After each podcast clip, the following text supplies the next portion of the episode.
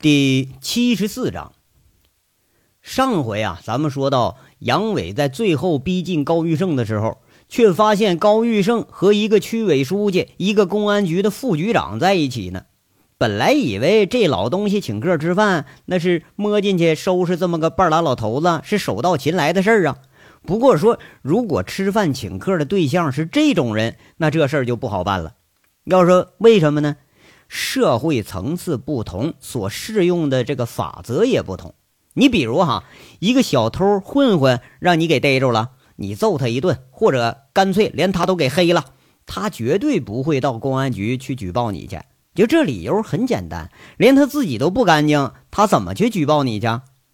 而对于普通人或者官面上的人就不一样了，你感动这些人，等于要面临和法律的对抗。万一你真把什么区书记或者副局长你给揍一顿，或者说有了其他的闪失了，这警察肯定得咬着你不放，肯定你得给说出个子丑寅卯来。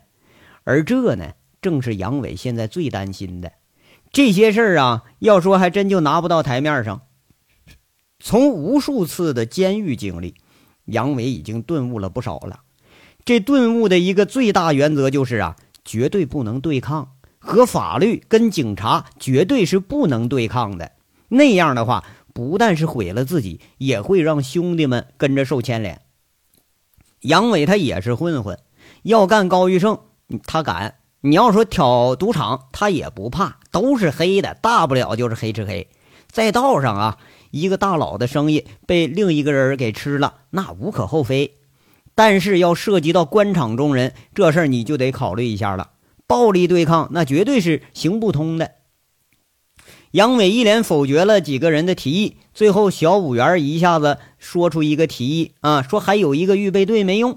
杨伟这就奇怪了，自己有多少人自己不知道啊？不过呀，小五元回答的是很出乎意料。他说了：“大哥，你忘了锦绣的姐们了？这娘子军你可别小看呐。”这别人还没说话呢，武立民就骂了：“你净瞎扯淡！你在那儿，嗨，谁瞎扯了？”五元不高兴了：“大哥不就想捣乱吗？谁能比小姐更会捣乱呢？你们不是想折腾吗？谁还能比小姐更能折腾啊？比他们还更耐折腾的，我没听说过啊！你没听说过这话吗？最耐折腾的四大件是南联盟、科索沃、坐台小姐幺幺零。要我说，小姐得排第一呀！”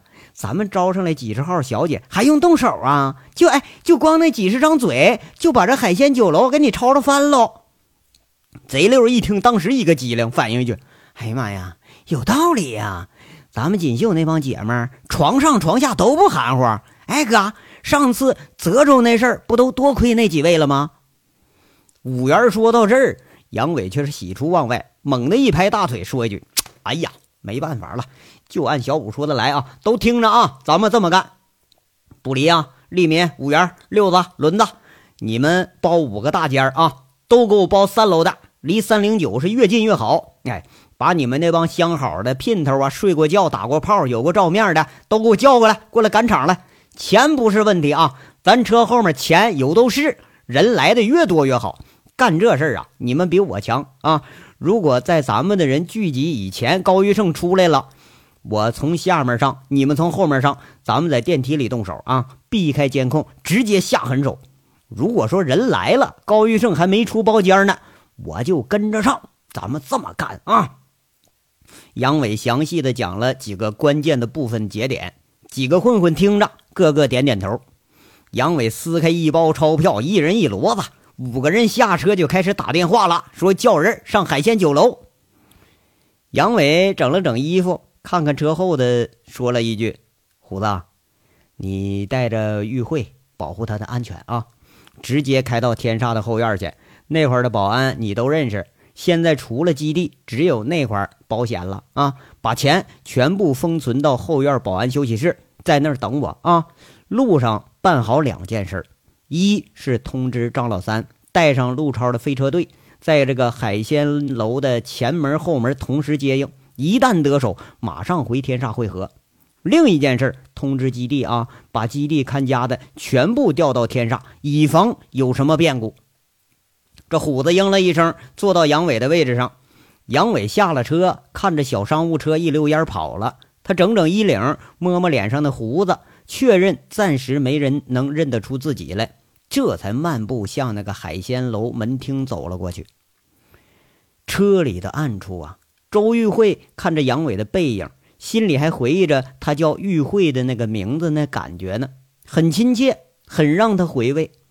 甚至于啊，现在连这群人什么大谈小姐怎么怎么着的，他都不觉着有多么反感和不耻了。心里更多的是对杨伟这么着胡闹啊，他能有几分把握的担心。杨伟在和一群混混呢商量进海鲜楼的时候，凤城更大的乱局正式拉开了帷幕。不过呢，主动权已经逐步从杨伟的手里转移到了警察的手里。这延庆路的赌场啊，杨伟一一离开。留下赌场里这十几个人，那就被手下开始给破坏了。张老三呢，早就提供好了这个装修图啊，哪儿有水管子给你放了，哪儿有电闸给你拉了，哎，哪块有保安，我摁住你往死里揍。往日里头这地方是灯红酒绿，烟雾缭绕，这回一下子成了黑了咕咚的一个地窑了。七八个暗门被打开了，一群人一窝蜂似的开始往外涌。看来呀。到了乱的时候，那是什么也顾不上了。就听人群里头在这喊着：“兄弟们，快跑吧！毛世斌把厂子里钱卷完了，把咱们都告公安了！大家快跑啊！”那还有一个尖嗓子在叫：“哎呀妈呀，警察马上来了！快收拾钱跑吧，抓着得判好几年呢！”其实啊，不用喊，这人群也跑得很快；不用提醒，大家也知道，你要让公安逮着那是没好。不过呢。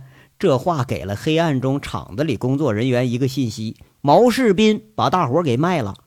这个消息啊，被唐继莲的暗线给报回去了，只不过是电话没打通而已。对面楼层上挂着潜望监视设备的大案组人员一下愣了：“嘿呀，出事儿了！”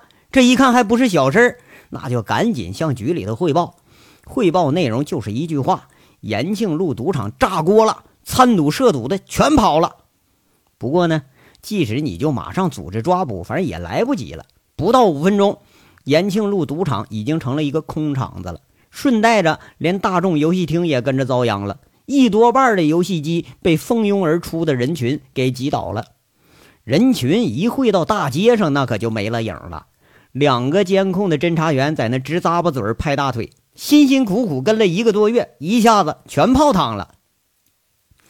恒昌物流这边啊。监视的警察也发现不对了，影影绰绰几十号人向着这个赌场围了过去。这监视的当时吓一跳，再一细看，嘿呦，居然有几十号子人是穿警察装束的。不过呀，这夜里头光能看见个影子，俩人谁也没敢确定。就有一个就问了：“那什么时候说行动了？没通知咱们呢？”另一个说了：“秘密行动，这还能是？”一个人啊，再仔细看看，还是没看清。就听着砰砰砰几声枪响，俩人相视一愣，感觉相同啊。这事儿怕是非同小可了。俩人就一个念头：快点报告局里头，有人开枪，咱们情况不明。建设路赌场呢，情况基本相似，同样是警察发现了大批的警察来围攻赌场了。不过呀，这些人指挥的很有章法。四个暗门一堵，里边就没声了。这监视的同时汇报到了局里。赌场里边，鲁智清雷厉风行的手段，这可就显出来了，丝毫不比皮爱军那个流氓警察那手段能差到哪儿去。门一堵，进门二十个警察按照杨伟提供的方位图，两个警察带着三个保安一组，专挑赌场工作人员下手。什么保安、服务生和装成服务生的保安，第一时间扭着就给你上了铐子了。遇着有反抗的，马上一拥而上就给你摁死了。而鲁智清呢，站在门口说话却是铿锵有力：“我是凤城的公安局民警鲁智清，现在奉命查封非法赌场，都坐着别动啊，老实在那等着，主动配合，从宽处理啊。要是负隅顽抗、拒不交代的。”从严从重处理，都别动啊！谁先动，先靠谁。那鲁智清他脸色本来就不好看，再加上一身雄赳赳的警服，声音又是嘶哑厉声，乍一出现在这儿啊，听得一干赌性正浓的赌客一下都愣了。这一愣神的功夫，二十几个保安已经被人给铐死了。跟着呀，沿着每间的房间那墙根儿，赌客们被勒令背靠着墙，给我蹲在那儿。一干干警们和保安们就开始清点赌资了。鲁智清是转来转去找自己眼睛里那个目标人物，却是找了好几个房间呐。在一个休息室里头，看着这人和三个保安被靠在地上的暖气管子上了。这人就是臭蛋儿，大名叫张年贵，在高家集团里头也算得上是一号人物。两年前被鲁智清给逮着了，这收高利贷的事儿啊，那因为事主那怕事儿，他翻供了。这张年贵也不知道在谁的指使下，居然是反咬了一口，说鲁智清刑讯逼供。鲁智清随后被撸下来，给放到派出所去了。哎，这些事儿都是拜此人所赐。张年贵一看鲁智清进来了，下意识就捂脸，欲盖弥彰，他想藏起来，可惜呀，那个手太小，脸太大。哎呀，这不张年贵兄弟吗？这又干什么了？现在耍大了，把旅馆都开成大厂子了啊？怎么着？不认识我了？鲁智清饶有兴致低头看看那个张年贵，他一张有点说黑不黑、说白不白的脸，更确定的那杨伟的说法了。就这家伙八成啊，抽是抽上白面了。张年贵干脆也不躲了，讪讪的说了：“哎呀，鲁局长，这咱都熟人啊，你这哪出啊？这是啊？”鲁智清不无讽刺的说着：“哟，局长不敢，我现在是所长，你现在叫什么呀？啊，听说也成大哥了。哟，鲁所长，今儿兄弟落你手里了，高抬贵手呗。兄弟，我出去也必有个厚报啊。这张年贵呀，是人在屋檐下，不得不低头了。何况啊，这这两节他过的是不是那非常紧张？”再说这俩人仇他可是不浅。哎呀，聚赌、吸毒、收高利贷，现在再给你加一条，嗯，收买国家公务人员。小子，这次我看还谁保得了你？嘿，鲁所长，这办事儿不能把事儿办绝了吧？逼人也不能把人逼急了啊！你吃亏，你是还没吃够吧？张年贵看着这鲁智清还是油盐不进，突然说一句：“这话里那却是暗有所指了。”就这话听得鲁智清那是怒火一下子就上了头了，摆摆手，那警察把剩下俩靠着的给带出去了。俩保安那眼愣愣的看着这鲁智清，也不知道他要干啥呀。这阵势，张年贵一下子明白了，马上喊了：“哎，鲁智清啊，你要敢动我，你信不信我再告你一回？”不过张年贵的话里头明显是有点外强中干了，老子被你害成这样，我还怕你告啊？反正你都要告我刑讯逼供了，我今儿啊就先刑讯你一顿再说。鲁智清说话间如同发了怒的狮子，手脚并用，在张年贵这脸上、头上、身上，拳头、耳光、脚啊，肆意的发泄了，足足能有一分钟。这张年贵是哭爹喊娘，来回打滚，嘴里不干不净，还骂着喊着：“嗨，警察打人来！鲁智清打人！”就这一分钟的效果呀，那就是鼻血长流，脸肿了一片，身上啊，那怕是疼的不轻。哎，他也不敢再骂了，再骂下去，那个下场估计是还得再挨一顿揍。半晌，鲁智清终于收手了，不是说不想打了，他是打的自己手疼。回头看着那诧异的俩保安，问一句：“哎，刚才谁喊警察打人了？你们看着警察打人了吗？”“啊，没有啊，啥也没看着啊。”一个保安是装傻充愣了，早知道警察这是杨伟给请来的，咱们那是一伙的。啊，不，不能，不能，这小子一看这吸粉的，八成抽迷糊了吧？是不是啊？会不会有有有幻觉了吧？那另一个说的是更好听，鲁智青很豪爽。拍拍俩保安的肩膀子，说一句：“说得好啊，强将手下无弱兵啊！杨伟教你们教的不错。不过这个人我听说上次欺负过你们队里的秦三河，我作为警察，我得守纪律，不能随便审问、刑讯嫌疑人。你们嘛，保安好像没这规定。鲁智清很得意的有意回头看了张年贵一眼，很隐晦的说完，出门就走了。俩保安一听，嘿，这货哎，欺负过秦三河是吧？那瞪着那仇人相见的眼睛。张年贵一看，赶紧说：“嘿，兄弟，兄弟，不是我事儿，哎，老史干的，我可没动手。要说现在这年头，警察都不太讲道理。哎，你想让混混讲道理，那不他妈扯淡呢吗？公务人员都不讲理了，我们这没编制的，我跟你讲个屁呀！那鲁智清一关上门，就听里边又是咚咚咚雷人的声音和那张年贵鬼哭狼嚎一般的惨叫，心下呀，虽然是干了自己不该干的事儿了。不过他好像一点都没感觉后悔，没有一点内疚，反而是有一种很爽快的感觉。要说他妈的当流氓也不错呀！鲁智清恨恨地呸了一口，心下里头莫名其妙有点感激杨伟了。你说老老实实当警察当了这么多年，这次啊，咱又是收黑钱，又是打嫌疑人，哎，还真给自己这身警服给抹了黑了。不过呢。从来就没这么痛快过，从来就没有觉得说自己如此的像个男人。就凭这，咱就再背个处分，他也值了。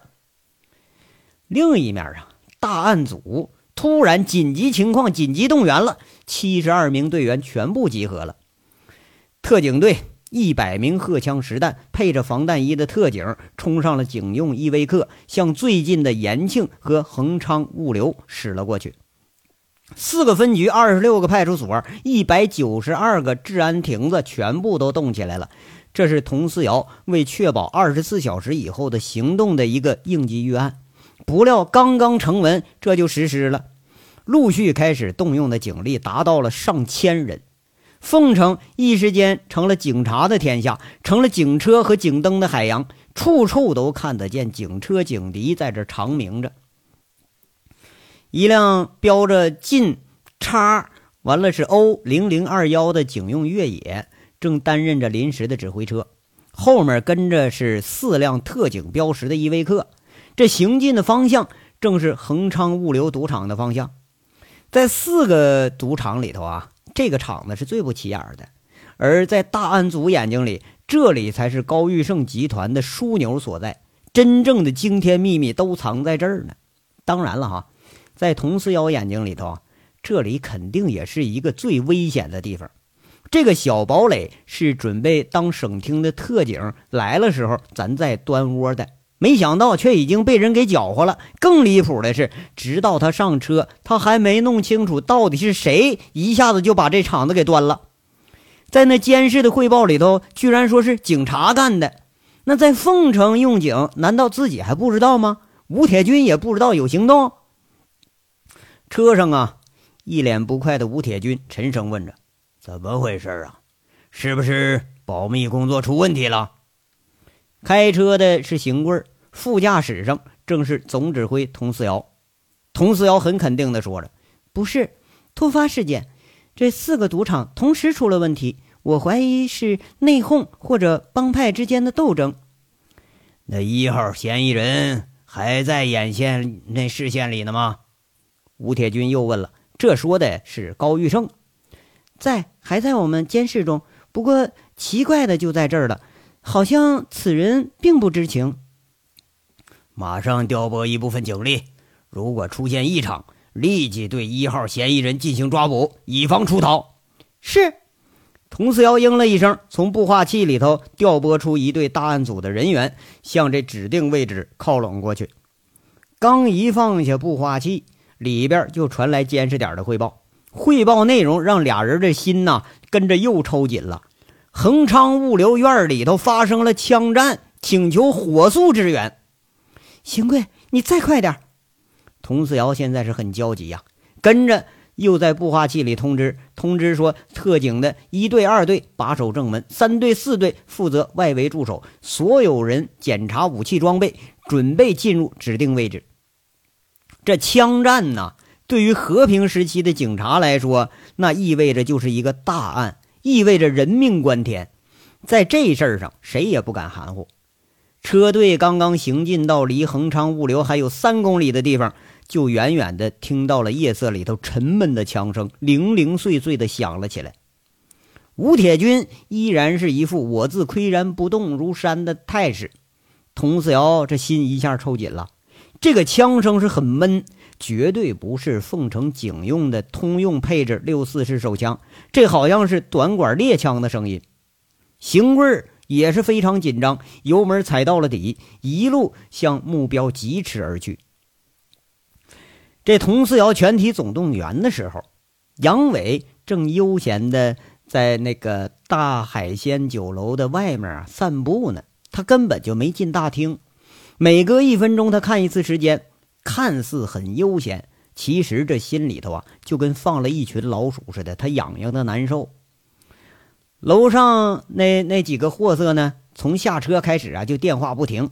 那武立民一通电话就说了：“哎呀，小月啊，干嘛呀？哎，那个哥找你，当然有事儿哈。那个 快点快点啊，到海鲜大酒楼来救场来陪酒了，一人五百一个小时，不是半个小时，半小时就五百。嗯，哎，说好了啊，十分钟不到我可找别人了啊。那个贼溜啊，最淫荡了，一接电话，姐们来救个场呗，不脱裤子不上床，一人五百，咋样？”你你看这事能有假的吗？咱们那好歹都好几夜夫妻了呢，我能骗你呀？嗯呐，你多多叫几个姐们儿啊！这十分钟啊，十分钟来不了，我找别人了。这次你看哥哥给你们找好生意了，那啥，下次你可得免费了啊！你咱们不能光谈钱，你看多少不得优惠一次两次的吗？人卜离比较会办事儿，直接找妈咪，电话一接通就，哎，张姐。把你手下那姐们儿都带咱海鲜大酒楼来，来救场来，一人头算五百。哎呀，姐，真的，当然真。我哄你干什么呀？再说了，我哄了你，下次打炮我都没地儿去，不是了吗？哎，得得得，少废话啊！十分钟到场啊，晚一分钟扣你一百。你你要来不了，你别说我不照顾你啊。小五元在那儿不甘落后啊，打电话，兰兰姐，来海鲜大酒楼呗，多叫几个姐们儿来帮我大哥忙。嗯，我等你啊！明天逛街呀？行行，姐。不过你不能老给我买东西了啊！上次你给我买那几身衣服，我还没来得及穿呢。嗯嗯嗯，喜欢。哎呀，我当然我喜欢你了。哎呀，我我喜欢你都胜过喜欢我自己了。嗯，没问题啊，挂了啊。那小五元腻腻歪歪说半天，这才发现啊，一干人都诧异的在那看着他呢。他奇怪的问着。哎你们看我干什么呀？贼溜说了：“呀，立民，你小子不简单呐！啊，比咱哥几个都厉害呀！就这么大点儿，泡妞都倒贴了都啊！”武立民在那一笑：“哎呀，这有啥稀罕？我早都知道了。”轮子叹息一句：“哎呀妈呀，自古人才多少年呐！咱们是不是已经都到退休的时候了？”卜离最后是补充一句。哎呀，这他妈姓武的俩兄弟没他妈一好货！这一句话引得大家是一阵哈哈大笑。那小五元呢，也不和大家争执，他也笑。要说野地里头什么玩意儿跑得最快？是兔子吗？我告诉你错了，应该是被狗追、被狼撵的兔子，它跑最快。那城市里什么人跑得最快呢？是都市白领吧？告诉你错了啊！你要说是警察呢，也不对。准确答案是小姐出勤，更准确的说是救场的小姐出勤，那绝对是一流的速度和一流的服务。哎，你还别不信，这其实啊，市里头有一种，呃，这是这样的个小姐，其实就叫刘英或者是野鸡。嗯，白天呢在洗头房客串上班，上半夜啊在歌城混。下半夜呢，上桑拿挣钱去。一有救场的、火速增援的，绝对啊比特警增援速度都快。而且好多小姐自己就有个名义上的老公，哎，那个老公呢，经常就骑个摩托车在那等着，在那等救场。这嗖的一声，哎，带着老婆，你看着啊，你直接人家一有救场，那就就就挣钱去了，就挣钱去了，速度老快了。哎，其实就正常的小姐啊。你一听说哪块有好生意啦，有钱赚，肯定飞速就到。要说为什么会快呢？人小姐条件好啊，你到歌城周边你看看去啊，出租车一停停一溜，摩托车一停停一排，那黑车黑户都不少见。你随时一招手，车立马就来，就这速度啊，那绝对不是说一般警察你能赶得上的。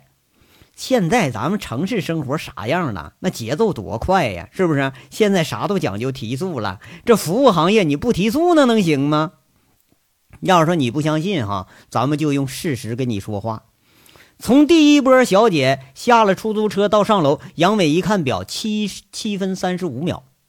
再看那更雷人啊，那一个夏利三厢车里头前前后后塞了七个人。那你塞牛肉罐头，你也就能塞成这样了吧？要不咱咋说那帮那个小姐们是耐压耐揉呢？又等三十秒，就是八分零五秒，又来一波十个人，两辆车。一分钟之后，三拨人来齐了，差不多二十个人。又过三十秒，还有人来。哎，到杨伟接到电话准备上楼的时候，正好十分钟。杨伟暗暗一数啊。十分钟，差不多招来了五六十号人，一人五百呀！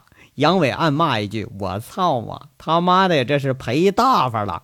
自己以前在歌城啊，倒也是能办这事儿，但绝对没有这么利索呀！看来还是老话说的好，那叫天生我材必有用。你不管啥用，总有用。哎，今天就现在这个事儿，要搁杨伟一个人，八成他是干不了。”要说赔呢，肯定是赔了，但是杨伟挺高兴，好戏咱就开锣了。不过呀，今儿的主角那可就不是自己了。这章到这儿就说完了，下章稍后接着说。感谢大家的收听。